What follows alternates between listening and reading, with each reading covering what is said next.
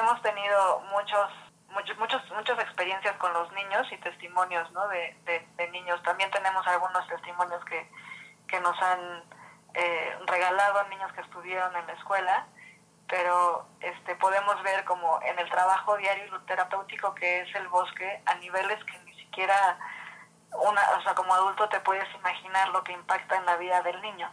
Entonces, estoy segura que muchos de nuestros niños estarían catalogados en otra escuela con con déficit de atención y con hiperactividad. Este, y, y dentro del espacio natural, pues eso se sana también, ¿no? Entonces, este, hemos tenido niños que vienen eh, de, una escuela tradicional en la que era eh, pues catalogado pues eh, no como niño ya problema no y entonces ya era rechazado constantemente y en el bosque pues tuvo la experiencia por un lado de desintoxicarse no de sacar toda esta parte que traía y entonces eh, pues lo, lo, veías, ¿no? Hacer repetitivamente ciertas cosas que decíamos, bueno, pues hay que observarlo, ¿no? A ver qué necesita. Este, y, y poco a poco ir, ir, ir estando tranquilo, ¿no? Con él mismo y ya poderse expresar como él es, ¿no? Entonces es una de las ventajas, yo creo que también tiene este espacio, porque también es, es un espacio en el que se sanan cosas muy profundas de la personalidad del niño, ¿no? de, las vivencias y de, y de quién es él. Y hemos tenido pues muchas experiencias. También hay una hay un trastorno que descubrió hace unos años una persona que se llama Richard Lowe, que le llamó trastorno por déficit de naturaleza, y entonces ya hay un trastorno, o sea, ya hay consecuencias a partir de la ausencia de la naturaleza en nuestras vidas y eso pues tiene un impacto en, en nosotros y en la sociedad también, ¿no?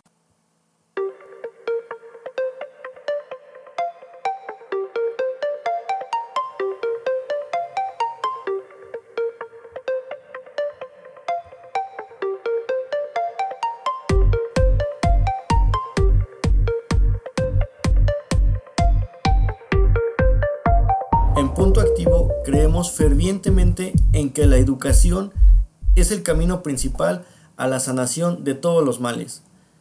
Dentro de la educación no solo están las matemáticas, el lenguaje, la historia y esas materias que vemos en el nivel básico escolar.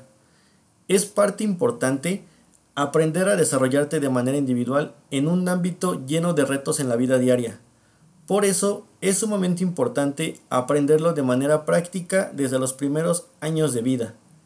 Y es un aprendizaje continuo durante toda la vida, ya que con el tiempo debes aprender a desarrollarte no solo contigo mismo, sino también con tu familia, con tus compañeros, con tus amigos, en la escuela, en el trabajo y en una sociedad con exigencias muy diversas. Por eso la invitada de hoy nos parece muy especial, ya que con la iniciativa que tiene está cambiando la vieja concepción de educación que domina a nivel mundial. Ella es parte del equipo que aperturó la primera escuela de naturaleza en México. Nos habla desde la experiencia como pedagoga y como mamá de estudiantes de la escuela. Una escuela de naturaleza se identifica porque están la mayor parte del tiempo con la naturaleza, la cual no está manipulada por los seres humanos y existen con diferentes ambientes, entre los que se encuentran escuelas con playas, en campo o en bosques.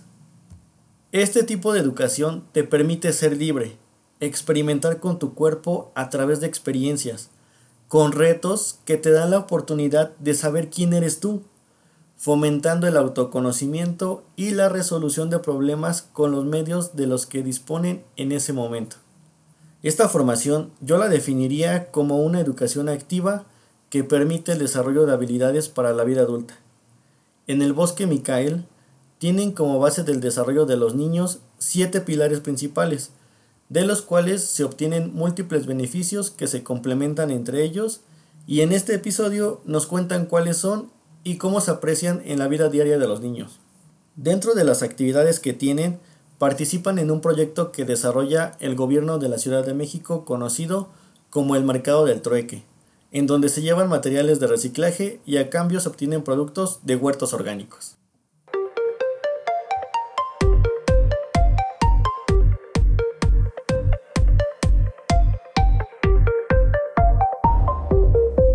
El día de hoy nos visita una persona muy singular. Ella se propuso una meta para mejorar la educación y la está haciendo realidad. Jimena Sánchez es especialista en educación infantil. Estudió la carrera en educación preescolar y se ha certificado en diferentes pedagogías, como lo es la pedagogía Montessori. También ha tomado varios cursos para entender las relaciones interpersonales y crear vínculos más profundos y sanos.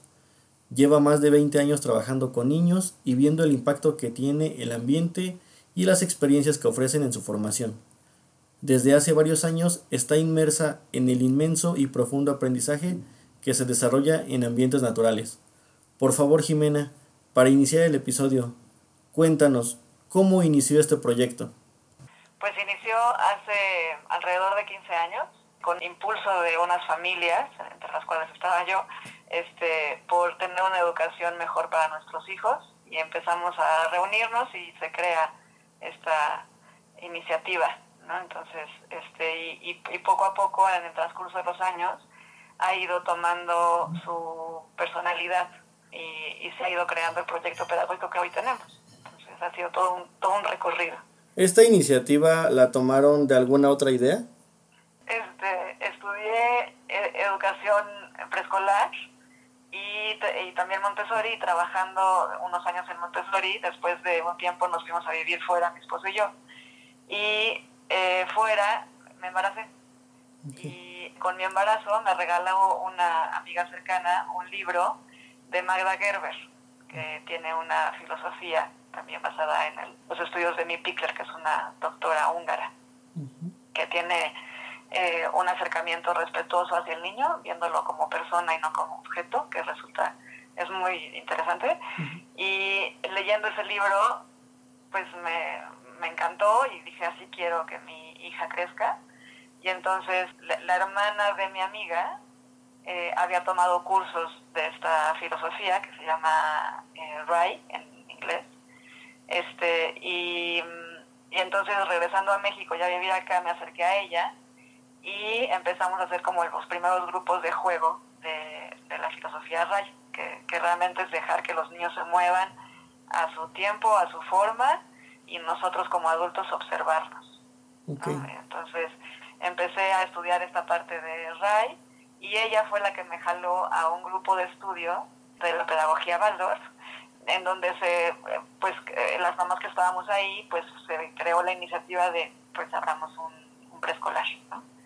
Entonces, este, ahí empezó como el, el, proyecto, llegamos a la casa en donde estamos todavía hoy y poco a poco eh, las, las personas que, que fueron interviniendo en el proyecto y, y guiándolo, como muy intuitivamente fueron eh, abriendo, porque la escuela está físicamente junto a un bosque y eso fue algo que, que así se dio, o sea, se encontró la casa sin saber siquiera que había un bosque junto, ¿no? Entonces, este, y curiosamente el bosque de Micael, pues ya se llamaba el bosque de Micael desde antes estaba en un bosque. Eh, y poco a poco la persona que, que más impulsó el proyecto, este, que se llama Gabriela Lara, empezó intuitivamente a sacar a los niños al bosque. Y entonces fue como un proceso que se dio muy natural y, y te digo, fue, se fue creando poco a poco la pedagogía que hoy tiene el bosque de Micael, ¿no? Y entonces yo estuve participando siempre de alguna u otra forma, ya sea de, de maestra, de mamá, también estuve, todos mis hijos han estado ahí y tengo cuatro, entonces. Aquí como mamá, ¿cómo sientes la experiencia? Pues muy enriquecedora, o sea, realmente se ve la vivencia que, o sea, el aprendizaje a través de la vivencia muy diferente a lo que las escuelas tradicionales enseñan. También tuve la oportunidad de, mi hija mayor estuvo en los, sus primeros dos años en una escuela tradicional, bueno, constructivista, que para mí es la nueva tradicional, ¿no? este, llegó un momento que pues ya para, para mí ya, ya no soportaba el sistema, ¿no? Porque no era realmente aprender y entender lo que estaba sucediendo, sino memorizar sin siquiera saber qué estaba haciendo, ¿no? Donde mi hija eh, segundo de primaria me dice, pero ¿qué es eso de por, no? Entonces no estaba, eso, pues, dije, aquí no va a aprender nada y ahí creamos la, la primaria de la escuela y, y, mis hijas pudieron estar en la primaria y la diferencia fue abismal.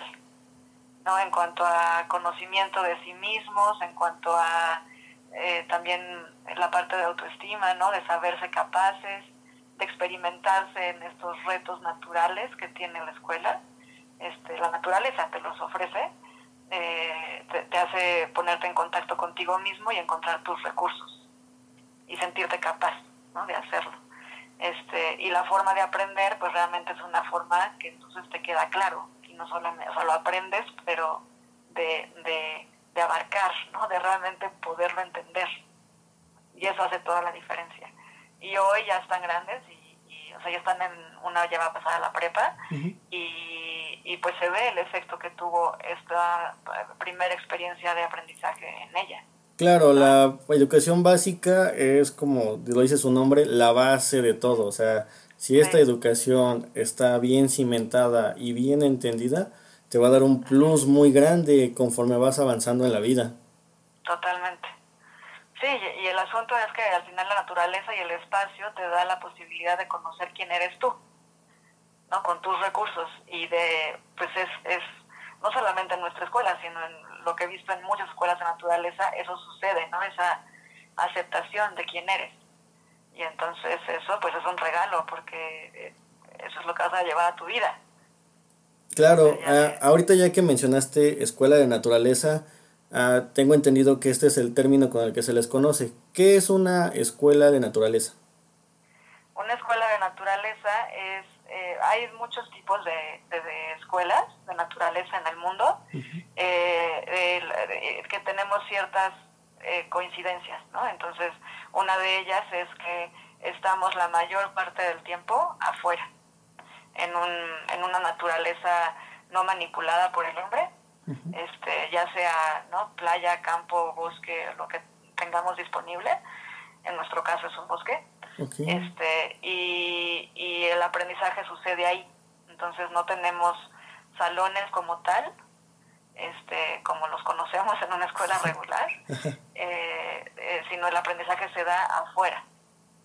Entonces eso es lo que marca mucho. Eh, no es, por ejemplo, un paseo, o sea, no es que la escuela vaya una vez a la semana a un bosque a jugar, ¿no? Eso no es una escuela de bosque, sino es o sea, que el 80% de tu tiempo lo pases en el bosque. Entonces, esa es la exposición constante a, ese medio y ahí hay muchísimo aprendizaje, ¿no? De, la naturaleza en sí, ¿no? Hay también, eh, los niños se vuelven resilientes porque el, el ambiente natural cambia constantemente. Entonces, hay una adaptación que tiene que suceder en el niño constantemente. Ahí me imagino pues por, por temporada, en primavera es de tal manera el bosque, en verano de tal manera, en invierno de tal manera.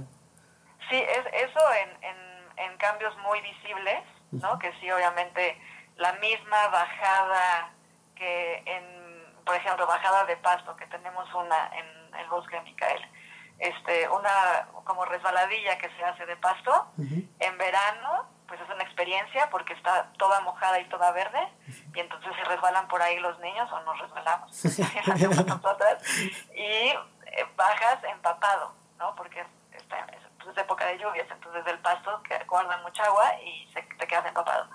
En invierno que está ya seco, ya la textura es diferente, el, el, sonido es diferente este y, y es muchísimo más rápida, ¿no? Sí, es cierto, los sonidos, eso también considero que ha de ser muy enriquecedor, los sonidos de los animales, el pasto, algo tan simple que podemos vivir todos los días y que no reconocemos, me imagino que ahí son más conscientes de esto.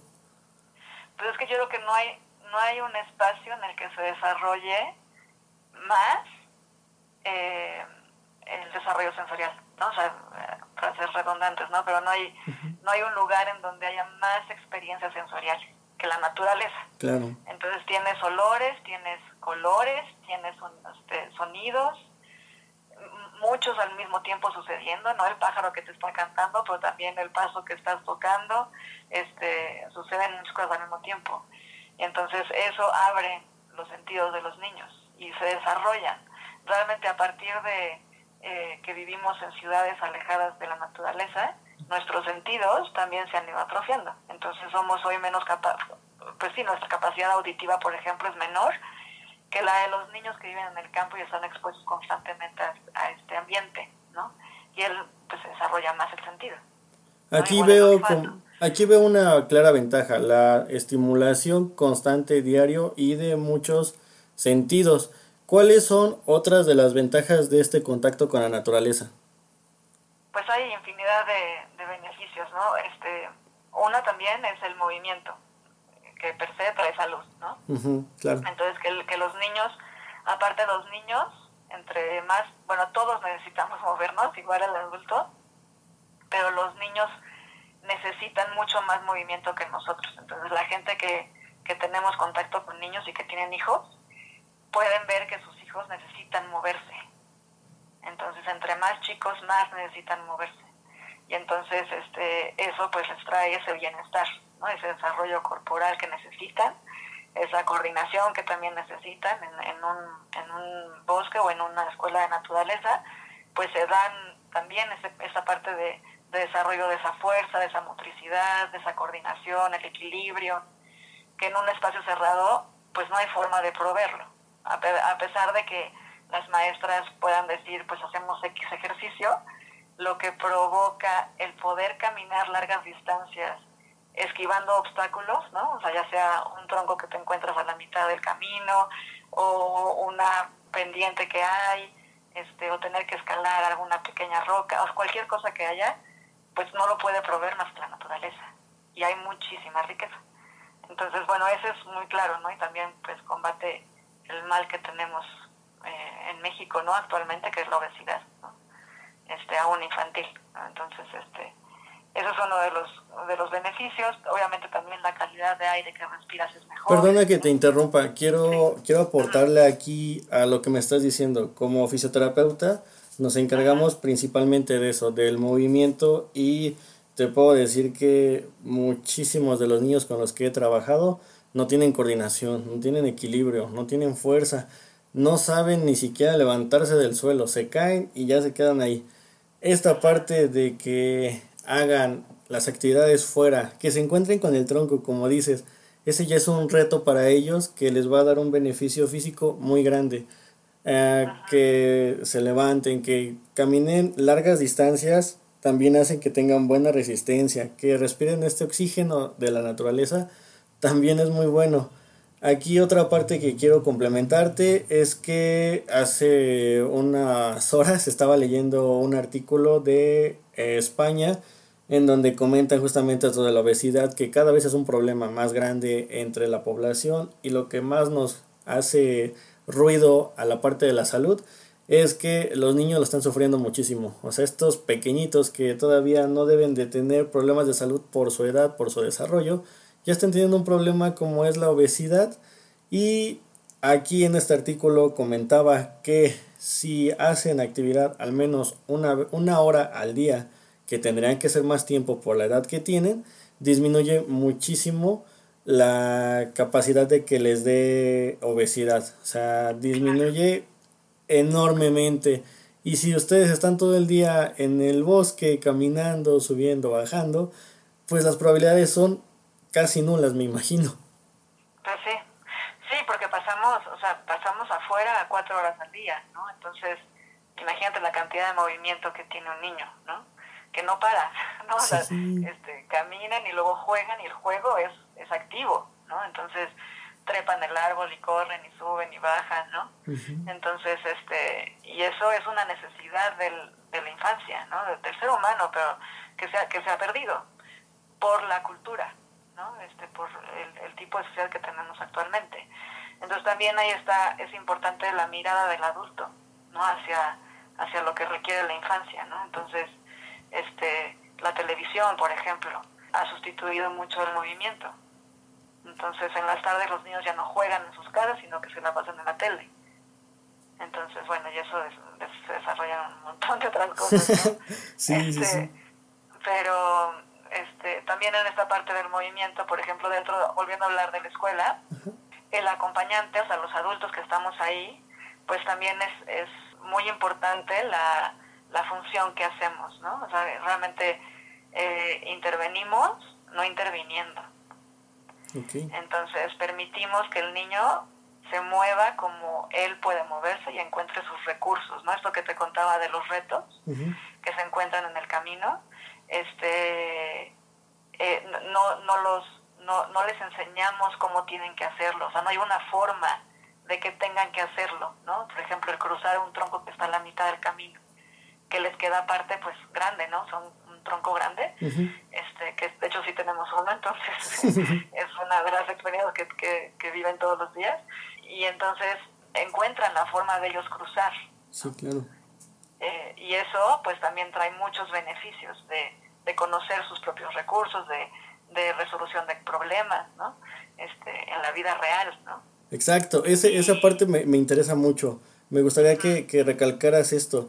Uh, volviendo al tema como de las ciudades, uh, las ciudades son, digámoslo, muy cómodas. O sea, todas las calles están pavimentadas, son completamente planas, algunas están inclinadas levemente y pues escalones, el tiempo en casa igual es muy cómodo estar este viendo la televisión horas que nada te complica, pero te hace que en tu mente hagas muchísimas ideas, muchísimas cosas, pero realmente no están viviendo nada, o sea, toda la vida es muy cómoda y en el bosque se encuentran como todos estos obstáculos. También te quiero comentar que en fisioterapia tenemos algo que se llama una técnica que es Feldenkrais.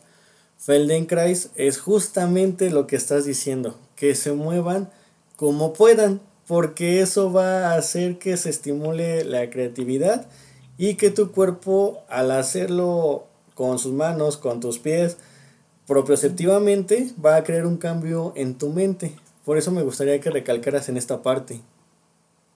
Ok, nada más, ¿te puedo hacer una pregunta? Dime. Este, ¿Cómo se llama la, la, esta fisioterapia que dices? Es Feldenkrais. Si quieres te puedo enviar este el nombre y algo de información Ah. que tengo para que la conozcas. Buenísimo, sí, sí, sí me interesa. Vale. Pues sí, este, eh, al final, si, si permitimos que los niños encuentren su forma, porque cada quien tiene una forma particular de resolver las cosas, y es tan válida una como otra, ¿no? Entonces también ahí viene esa parte de aceptar quién es cada niño, y eso me parece esencial en la educación, eh, que no hay una forma exacta, ¿no? Entonces cada quien, hace poco escuché a una persona decir cada quien cocina con sus propios elementos, ¿no? Entonces, este, eh, eh, si permitimos que los niños enfrenten estos retos, sea cual sea, no sea trepar el árbol, eh, aventarse del columpio, que requiere, ¿no? Este, estar listo, ¿no? En Este, porque puede ser eh, intimidante, ¿no? Y dar miedo. Ciertos retos que hay en el bosque pueden provocarles también emociones que son válidas, ¿no? Entonces, este, y puede el niño también elegir, no estoy listo, ¿no? O sea, no, no es que obliguemos al niño a, a enfrentar los retos que hay en el bosque, ¿no? Puede elegir enfrentarlos si es que así lo desea o no, ¿no? También. Y eso, este, ambas, ambas decisiones están correctas, ¿no? Este, y, y al encontrar cada uno sus recursos para lograr lo que quiere hacer, ¿no? Entonces hay ese aprendizaje de poder uno mismo tomar cuenta de uno, ¿no? Y, y, y resolver esos problemas que en la vida adulta pues le van a dar ese conocimiento de que él puede hacerlo y puede resolver y tiene los recursos para hacerlos. Y se puede caer, o sea, eh, hay una como eh, algo metafórico que sucede también en la escuela, ¿no? De los niños se caen y se levantan solos. No están esperando que el adulto vaya corriendo a rescatarlo, ¿no? Y eso lo he visto en otras escuelas y en otras circunstancias. Eh, también el niño se cae y los adultos corren a rescatarlo, ¿no? Entonces en la escuela el niño se cae y se levanta y sigue andando, ¿no? Entonces eso me parece como una buena metáfora para, pues así va a ser de adulto. Se va a caer porque todos nos caemos y todos encontramos problemas y podemos levantarnos y seguir adelante y podemos encontrar soluciones y resolver lo que tenemos enfrente. Entonces es un aprendizaje que se lleva, pues eh, como decías antes, no son esas bases, como decíamos, son estas bases que, que te vas a llevar para la vida adulta, ¿no? la, esta educación inicial. Sí, claro, mira, esto creo que tiene un impacto muy grande en la vida de los niños y eh, estudiando un poco lo que ustedes hacen, me di cuenta que manejan ciertos pilares. ¿Me puedes platicar de esto? Sí, tenemos eh, una pedagogía que la hemos ido eh, creando a partir de muchas cosas que, que, hemos estudiado. Yo he estudiado varias pedagogías que tienen que ver con el respeto hacia la infancia, ¿no? En, muchas áreas, ¿no? En, físicamente, ¿no? Emocionalmente. Y hemos ido creando esta pedagogía que tiene, se basa en siete pilares. Es una pedagogía que permite también la entrada a cosas nuevas, ¿no? Este, por eso nuestra escuela se llama, es un proyecto educativo, porque estamos abiertos a esa transformación, ¿no? porque los niños no son estáticos. Entonces, una pedagogía que es muy cerrada, pues tampoco permite que se, que se abarque al niño como es hoy. ¿no? este, entonces, tenemos siete pilares, uno de ellos es la naturaleza, entonces estamos en constante eh, contacto con la naturaleza, pasamos pues alrededor del 80% del tiempo afuera, este, en este ambiente de, pues aprendizaje natural que se da a través de la experiencia. Entonces los niños pueden tocar a las lombrices, agarrar ramitas, ¿no? Este, eh, eh, salpicarse en los charcos, enlodarse, trepar. hay muchísima experiencia que se da a partir de eh, la vivencia, de poder tocar y sentir. Y bueno, obviamente el desarrollo motor se da muchísimo, el sensorial, como decíamos antes también, la resolución de problemas, y, te vuelves también resiliente, ¿no? Porque también eh, esta parte de, del, ambiente natural, no solamente en las estaciones, que, que, hay como cambios muy claros en la, en la naturaleza, pero también en cada momento hay cambios, ¿no? Eh, eh, hay cambios en las sombras de los árboles, al, al, al, sol irse moviendo, hay cambios en, con el viento, ¿no? Este, constantemente el ambiente natural está cambiando. ¿No? Si vemos las nubes, pues constantemente cambian. Eh, otro de nuestros pilares es el movimiento, entonces también, que es, como decíamos, es muy es súper necesario en la infancia, y, y, nuestra pedagogía permite que se mueva de muchas formas, en, como en muchas dimensiones, ¿no? Entonces puede trepar y resbalarse, puede ir hacia adelante, ir hacia atrás. Entonces no solamente es el, el bosque, sino también el movimiento eh, fino, que también eh, estimulamos a, partir de ciertos tejidos que les vamos enseñando a los niños de acuerdo a la edad que tienen este, o a la etapa de desarrollo en la que están y entonces también desarrollan esa parte motora fina ¿no? a partir del hacer. Este, otro de nuestros pilares es el juego libre y la imaginación.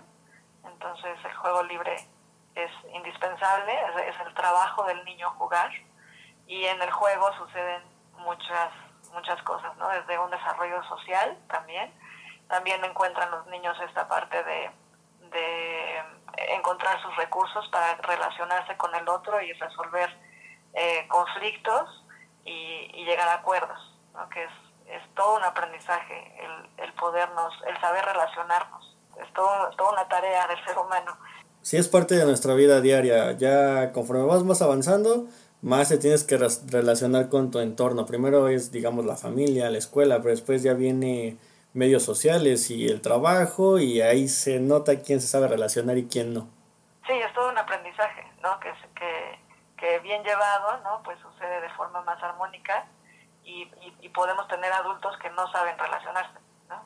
Sí, claro. Este, y que nunca tuvieron esa vivencia de enfrentarse a, pues, ¿cómo le puedo hacer yo, ¿no? Desde mí, Sí, esta parte de la libertad está genial. Está muy bueno que les permitan resolver sus propios problemas. Sí, sí, entonces realmente los, los maestros que estamos ahí somos como eh, facilitadores de experiencias y acompañantes, ¿no? Entonces, este, eh, hay un aprendizaje mutuo, ¿no? Desde, desde el niño todo lo que tiene que enseñarle también al adulto y el adulto al niño, pero no desde una postura de yo te voy a enseñar cómo, ¿no? Porque entonces tampoco, o sea, impedimos que el niño lo adquiera por sí mismo y ahí hay muchísimo más aprendizaje. También te puedo aportar aquí algo. Hace igual un momento, la verdad es que me gusta mucho como leer artículos y mantenerme actualizado, entonces había otro artículo en donde menciona la ansiedad que crea el aprendizaje. Esta ansiedad ante una evaluación, ante una manera en donde te exponen ante tus compañeros si sabes o no sabes algo, es una ansiedad que existe en todos los niveles educativos y principalmente en ciertas materias como lo es matemáticas, pero pues con este reconocimiento que le están dando ustedes a la persona de que hay varias maneras de abordar la situación, creo que esa ansiedad disminuye muchísimo. Pues realmente no la hay, no, la, no la experimentamos porque no hay una evaluación de de, la forma en la que el niño aborda las circunstancias, ¿no?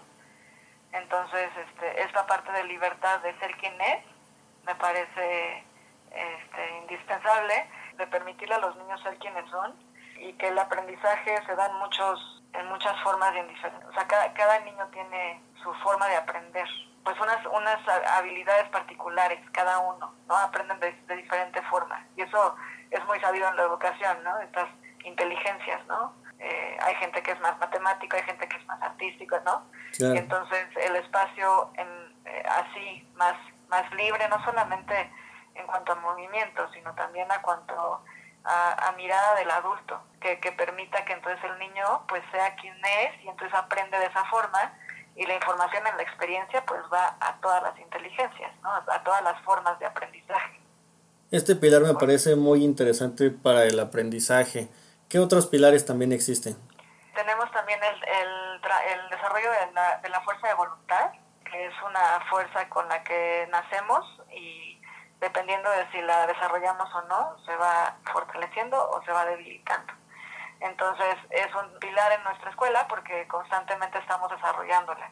Entonces el primer paso de ese trabajo, de esa fuerza de voluntad, es la independencia, entonces, lo primero que provocamos es que el niño se vuelva eh, independiente. Entonces, desde que pueda él cargar sus propias cosas, ¿no? O sea, por ejemplo, su mochila, que pueda vestirse y vestirse, este, quitarse los zapatos, ¿no? Como cada, cada vez, dependiendo obviamente de la etapa de desarrollo, cada vez que vaya asumiéndose él más y después de que ya logre esa independencia, eh, también es un ser social, ¿no? Y, tenemos un grupo, entonces van eh, interactuando con la parte del cuidado del ambiente en el que estamos. Entonces, ya sea, este, por ejemplo, todos los, eh, hacemos picnic todos los días en el bosque, ahí comemos. Y entonces los niños son los que nos ayudan a poner los platos, a poner las cucharas, este, luego a recoger, ¿no? lavar los platos. Y entonces forman parte de ese todo, no nada más este, aparte de que, que les da el conocimiento de, adueñarse de cómo funciona el mundo, no es solamente que aparezca mágicamente lavado el plato al día siguiente, sino pasó por todo un proceso de, ¿no? del jabón, del, secado y demás, este, y entonces, y se vuelve también corresponsable, ¿no? Junto con todo el grupo, y eso le da eh, esa sensación de, ser parte y disciplina también. Fíjate que con cada pilar que estás diciendo se me, me imagino a una persona diferente que conozco y, y, pienso, híjole, esta persona le hubiera caído muy bien esa escuela. Híjole, es que creo que hubiera aprendido eso en ese momento y ahorita ya más de grande como que le cuesta mucho. Incluso yo también digo, ay, creo que a mí me hubiera ayudado mucho esta parte. Este, me, me está gustando mucho. ¿Qué pilar es el que sigue? También tenemos el arte, que el arte no es solamente eh, la parte de, o sea, sí, sí hacemos eh, proyectos artísticos con los niños, ciertos proyectos manuales, y, pero también el arte abarca la forma en la que nos relacionamos también, ¿no? O sea, como que sea, de, entrada, proveerles de un ambiente bello, ¿no? O sea, como la experiencia de lo bello. Entonces, la naturaleza es bella, per se, entonces eso es eh, una parte que, los lleva a contemplar eh, y también la forma en la que nos, nos relacionamos con los niños, ¿no? En esta forma de belleza, ¿no? Y, y respeto, este, eh, el ambiente que, o sea, cada cosa que les presentamos, actividades o, o el ambiente dentro, por ejemplo, de los salones que tenemos un espacio de descanso dentro, este, también que sea acogedor y, bello, ¿no? Y, y, también tenemos el desarrollo manual, ¿no? Como como te he dicho, de, experiencia del color, ¿no? De, en, acuarela, este, el hacer pan y hacer galletas, ¿no? Y tocar la masa y y que te lleva a ese proceso de, ah, pues eh, los pilares están todos relacionados unos con otros. Entonces no hay ninguna actividad que nada más tenga uno, sino hay, en, en cada actividad están varios relacionados. Entonces en este, por ejemplo, del pan y de hacer galletas, pues también está el, el trabajo de la voluntad, ¿no? Claro, el arte eh, y la voluntad están en todo. Como dice, la naturaleza por sí misma ha sido fuente de inspiración para miles de artistas y hasta el momento y en un futuro va a seguir siéndolo. De ahí se sacan unas obras de arte muy, muy bellas. Y hasta el momento llevamos cinco pilares, nos faltan dos más. ¿Cuáles son estos pilares? Sí, antes de eso te voy a, nada más del arte, hay dos cosas que me parecen importantes que también se desarrollan en el arte, que es la determinación ¿no? y la disciplina de empezar y terminar una tarea, este, que también es importante, ¿no? ese aprendizaje de, de inicio, ¿no? el desarrollo y, y culmina. ¿no? Y entonces llevamos a los niños a que terminen esos proyectos a pesar de que ya no quieran o a pesar de que está difícil. ¿no? Entonces, este, de forma como suave, también tienen ese aprendizaje de es importante terminar. Eh, porque hay personas que, que, que, piensan ¿no? que en una escuela en la naturaleza pues no hay disciplina no eso es como un eh, un mito ¿no? que hay en la concepción de las personas que, que se imaginan yo creo que pues nada más a un Mowgli no en la selva sin disciplina ninguna no y hay mucha disciplina dentro de, de las escuelas de naturaleza. Este de forma no convencional no o sea no, no que el adulto esté regañando al, al niño, sino que se da esa disciplina más naturalmente dentro de las del ritmo que se va llevando, ¿no? Y de las actividades que ya están eh, preparadas, ¿no? Este... Claro, está la libertad, pero también dentro, dentro de la libertad cabe lo que es la disciplina, cabe lo que es este sentido de poder pertenecer a algo a través del que todos están haciendo, aportando para una causa, ahí también considero que cabe eso. Está muy bien equilibrado, me parece muy bien. Sí, porque aún no es que los niños en el bosque puedan irse corriendo y a donde quieran, ¿no? Sea, hay, hay, un, hay límites. Eh, no, no acordonados, ¿no? Pero hay, hay límites que están presentes todo el tiempo. Y el niño lo sabe, ¿no? Naturalmente, porque o sea, ya, ya es parte del ritmo diario y entonces ya no es algo ni siquiera con lo que tengamos que luchar como, como adultos, ¿no? Para que el niño se mantenga dentro de ese límite, simplemente lo respeta, porque así es, ¿no? Entonces, por ejemplo, este, en, la, en la hora de la comida, en el, en el lunch, que estamos todos sentados, reunidos en el mantel, en el picnic, eh, no, los niños servimos a todos, ¿no? Y son 21 niños ahorita, este, le servimos el plato a cada uno eh, y nadie empieza a comer hasta que eh, hay un momento de despertar la cuchara con una canción entonces y todos esperan ese momento en el que ya todos tienen comida en el plato y es parte de la disciplina y es parte de la paciencia ¿no? de, pues imagínate un niño de tres años esperar que se iban 21 platos ¿no? este entonces este y, y, todos esperan de forma muy natural, ¿no? Y se autorregulan, ¿no? Si alguien empieza, pues el otro niño dice, no, espere, todavía no se quita la cuchara. Entonces eh, se autorregulan entre ellos y es parte como muy natural, pero la disciplina está presente en todo momento. Está muy bueno este equilibrio. ¿Cuál es el siguiente pilar?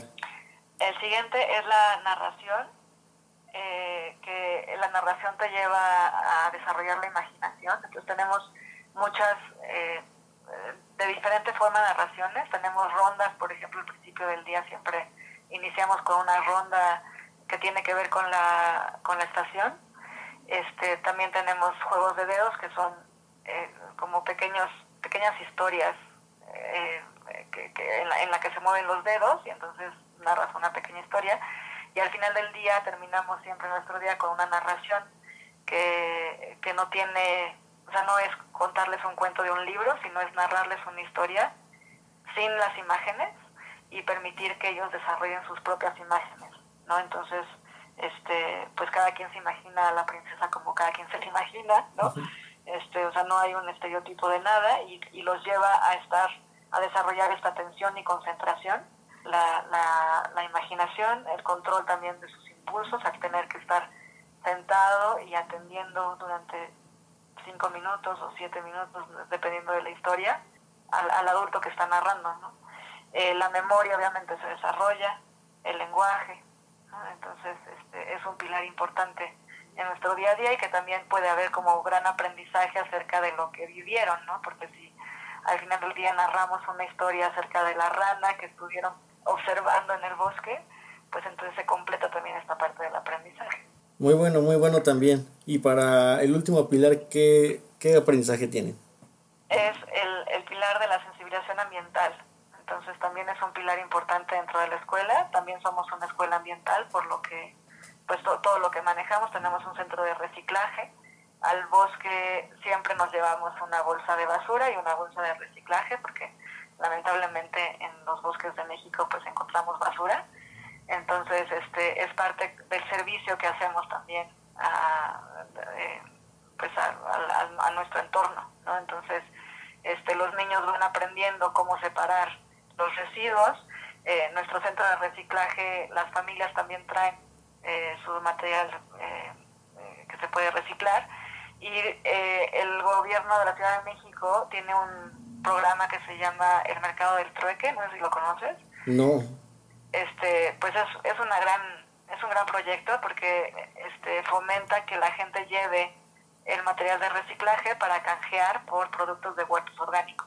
Okay. Entonces, este, llevas pues tus kilos de, de cartón o de PET o de Tetra Pak, ¿no? De aluminio y demás.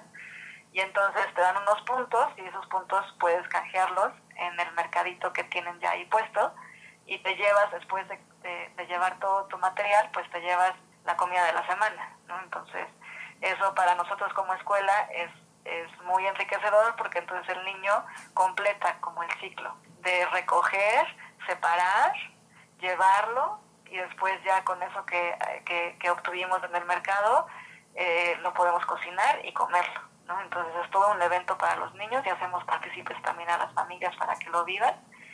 Este, y también eh, dentro de este pilar tenemos el contacto con animales, tenemos el, pues el regalo de tener junto un hípico y una pequeña granjita, entonces este que están ahí, ahí luego luego en el bosque de la escuela y entonces una vez a la semana podemos ir a eh, tener contacto con los animales en un sentido también de servir. Entonces no es solamente que vayamos a acariciar al conejo y al caballo, sino que vamos a limpiar el establo, a cepillarlo, a, a, prepararle su cama, limpiarle la tinaja donde toma agua y le, les damos de comer al caballo, conejos, este, borrejos y demás. Y entonces eh, tenemos esta parte también de desarrollo del servicio, ¿no? Esa, pues esa cualidad, ¿no? Que, que también se necesita ser desarrollada. Fíjate que con todo lo que me dices abarcan mm, de todos los ámbitos, abarcan, abarcan el ámbito personal, el ámbito familiar, el ámbito ambiental, el ámbito social, ámbito físico, psicológico, mental, abarcan todos los ámbitos.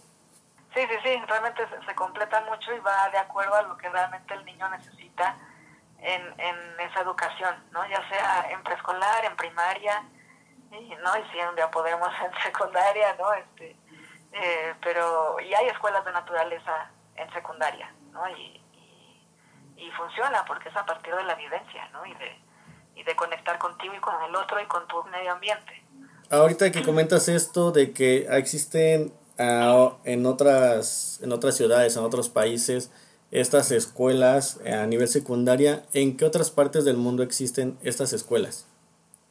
Pues que conozco, hay, bueno, hay eh, escuelas de naturaleza, hay en muchas partes y es un movimiento que está creciendo mucho, entonces se está desarrollando cada vez más y también hay una gran iniciativa de estas escuelas en el mundo por homologar las escuelas y que las autoridades también la validen, igual que validan la escuela tradicional. Este, eh, hay en, en, España hay muchas, eh, principalmente son preescolares. Eh, en Canadá también hay y, y, en Estados Unidos. Y en Estados Unidos hay una que, que en Oregon que, que tiene también programa para secundaria. Y también hay en Sudamérica, también se está empezando a desarrollar, ¿no? empieza Eh, o sea, en Canadá hay muchísimas, en, España también hay muchas, y en América Latina empieza a haber ese movimiento, entonces también hay en Chile, hay en Colombia, eh, empiezan a haber unas cuantas escuelas y, es un movimiento que está creciendo. Me imagino que debe de existir también en el Mediterráneo porque esta escuela me suena mucho a esta corriente de los peripatéticos. Pues, pues hay, hay, bueno, también existe hasta en Asia, ¿no? O sea, están y justo estamos haciendo ahorita una investigación para ponerla en la página de la escuela, de en dónde hay escuelas de, naturaleza, para que se vea que es, un, es, un, es, algo que está, es muy grande en el mundo. Entonces, a, pesar de que en México apenas está empezando a conocer, ¿no? O sea, nosotros llevamos ya muchos años llevando a los niños al bosque, pero realmente somos la primera escuela de naturaleza y la gente mm, pues no conoce lo que es una escuela de naturaleza. Y todavía hay mucha pues no incertidumbre y, miedos no a partir de una educación que es tan diferente. Este pero en el mundo pues ya hay mucha prueba de, lo que funciona no y, hay muchos estudios de todos los beneficios que hay a partir de estar en ese contacto no aún ahora están haciendo muchas investigaciones de lo de, lo terapéutico que es, ¿no? en, la, en la circunstancia en la que estamos viviendo ahorita, que sería una gran opción para que todas las escuelas tuvieran ese contacto como terapia postraumática. Entonces, como para que también las escuelas eh, convencionales abran un poco ese espacio para, para, para poder llevar a los niños a tener ese contacto con la naturaleza, aunque sea un poco, ¿no? aunque no sean completamente escuelas de naturaleza, que sea un, programa mixto, ¿no? en el que pueden estar también un poco afuera y un poco adentro y es un beneficio para los niños. Me parece excelente esta iniciativa que estás teniendo. Sé que son la primera escuela aquí en México, no sé si son en la ciudad o a nivel México, pero me parece excelente esta iniciativa que estás teniendo. Te felicito mucho por esta parte y me gustaría saber si tienes algo más que comentarnos antes de terminar con el episodio. Pues hemos tenido muchos muchos, muchas experiencias con los niños y testimonios ¿no? de, de, niños. También tenemos algunos testimonios que, que nos han eh, regalado niños que estuvieron en la escuela, pero este, podemos ver como en el trabajo diario y terapéutico que es el bosque a niveles que ni siquiera una, o sea, como adulto te puedes imaginar lo que impacta en la vida del niño. Entonces, estoy segura que muchos de nuestros niños estarían catalogados en otra escuela con con déficit de atención y con hiperactividad. Este, y, y dentro del espacio natural, pues eso se sana también, ¿no? Entonces, este, hemos tenido niños que vienen eh, de, una escuela tradicional en la que era eh, pues catalogado pues eh, no como niño ya problema no y entonces ya era rechazado constantemente y en el bosque pues tuvo la experiencia por un lado de desintoxicarse no de sacar toda esta parte que traía y entonces eh, pues lo, lo, veías, ¿no? Hacer repetitivamente ciertas cosas que decíamos, bueno, pues hay que observarlo, ¿no? A ver qué necesita. Este, y, y poco a poco ir, ir, ir estando tranquilo, ¿no? Con él mismo y ya poderse expresar como él es, ¿no? Entonces es una de las ventajas, yo creo que también tiene este espacio, porque también es, es un espacio en el que se sanan cosas muy profundas de la personalidad del niño, ¿no? de, las vivencias y de, y de quién es él. Y hemos tenido pues muchas experiencias. También hay una hay un trastorno que descubrió hace unos años una persona que se llama Richard Lowe, que le llamó trastorno por déficit de naturaleza, y entonces ya hay un trastorno, o sea, ya hay consecuencias a partir de la ausencia de la naturaleza en nuestras vidas y eso pues tiene un impacto en, nosotros y en la sociedad también, ¿no? Él, él escribió varios libros, este, te, mando ahorita por WhatsApp el, el nombre de él, y es muy interesante, ¿no? Escucharlo, bueno, o leerlo, este, eh, de, toda la información que tiene a partir de lo que se provoca con esa salida de la naturaleza, ¿no? Entonces, realmente lo que hacemos es regresar a lo básico, o sea, no estamos inventando el hilo negro de nada, ¿no? Es simplemente regresar a, lo, a, a, las, a, las necesidades básicas de la, del ser humano. Y una de ellas, pues, es estar en contacto con la naturaleza, porque somos parte de ella. Entonces necesitamos regresar a tocar la tierra, a embarrarnos, ¿no? A quitarnos la idea de que el, la tierra está sucia, ¿no?